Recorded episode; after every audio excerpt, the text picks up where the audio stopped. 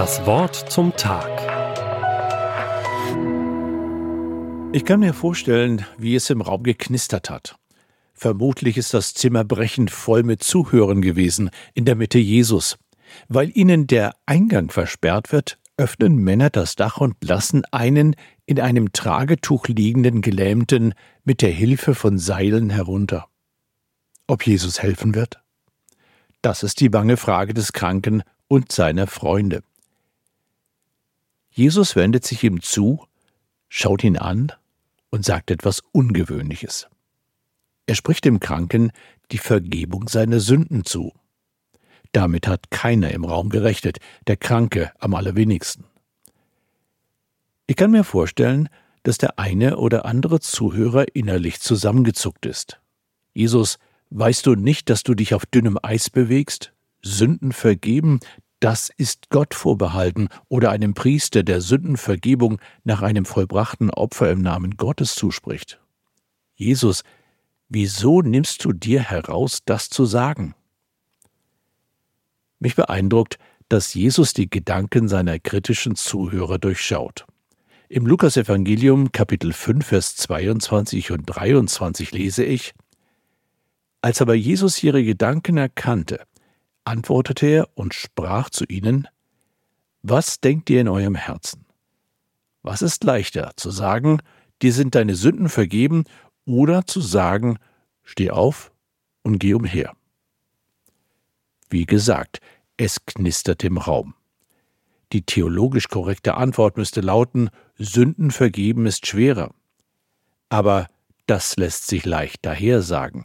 Wie soll ich feststellen können, dass die Sünden tatsächlich vergeben worden sind. Hingegen einem Gelähmten mit Worten zu heilen, scheint unmöglich. In diesem Fall ist es schlau, nichts zu sagen. Dementsprechend schweigen die Anwesenden und warten gespannt auf das, was passieren wird. Jesus wendet sich dem Gelähmten zu, spricht ihn nochmals an und heilt ihn mit seiner gottgegebenen Vollmacht. Mir geht die Frage von Jesus nach, was denkt ihr in euren Herzen? Auf mich gemünzt, was denke ich beispielsweise über Menschen, die zu ungewöhnlichen und vielleicht rabiaten Mitteln greifen, nur um jemanden in die Gegenwart Jesus zu schaffen? Und wie reagiere ich, wenn das, was ich in der Bibel lese, überhaupt nicht zu dem passt, was ich mir an Glaubensüberzeugungen zurechtgelegt habe? Bin ich bereit, im Kopf umzuparken? Über eines muss ich mir klar werden. Jesus durchschaut auch mich. Er weiß um meine Zurückhaltung, kennt meine Bedenken. Jesus ist das eine oder andere heimliche Fragezeichen nicht verborgen, das tief in meinem Herzen entsteht. Trotzdem ist er bereit zu wirken. Warum? Weil er den Glauben des Gelähmten und seiner Freunde sieht. Die praktische, höchst erfinderische Liebe, die nicht eher ruht, bevor sie ihr Ziel erreicht hat.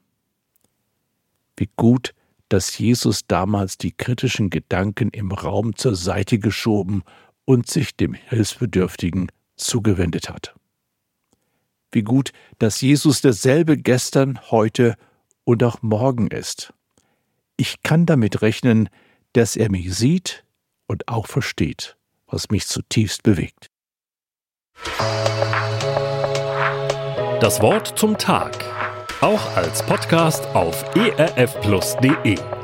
ERF Plus tut einfach gut.